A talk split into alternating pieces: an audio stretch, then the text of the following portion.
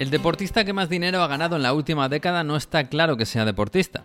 No se llama Messi ni Cristiano, ni LeBron ni Tom Brady. Se llama Conor McGregor y amontona dólares como luchador de artes marciales mixtas en el espectáculo de moda en el pay-per-view. El show se llama UFC, Ultimate Fighting Championship.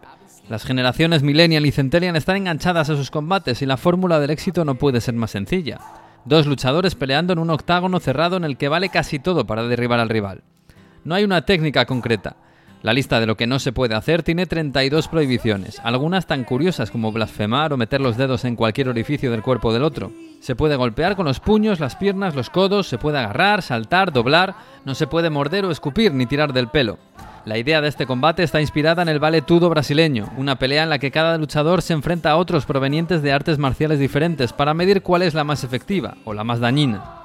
Y el mejor de la historia se llama Conor McGregor, un luchador irlandés nacido y crecido en los barrios más humildes de Dublín y que hoy dice haber ganado mil millones de dólares en el octágono. Es el único luchador que ha lucido la corona de campeón del mundo en dos pesos diferentes. Es el campeón más rápido de la historia, gracias a un KO a los 13 segundos y de un solo golpe en la pelea por el título del peso ligero. En 2017, Netflix estrenó un documental sobre su carrera y su vida, Notorious, donde recuerda su difícil adolescencia cuando aprendió a pelear para que no le pegaran los demás niños, que eran más grandes que él.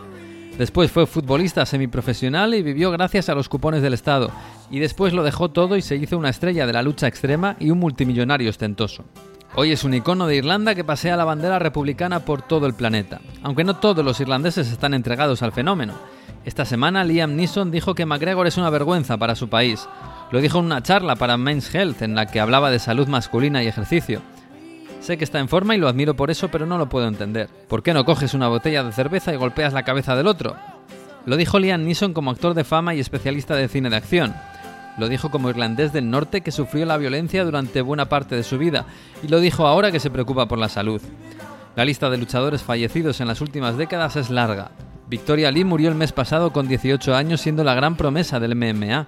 David Conning murió después de estar un año en paradero desconocido. Paradas cardíacas, traumatismos graves, Alzheimer prematuro.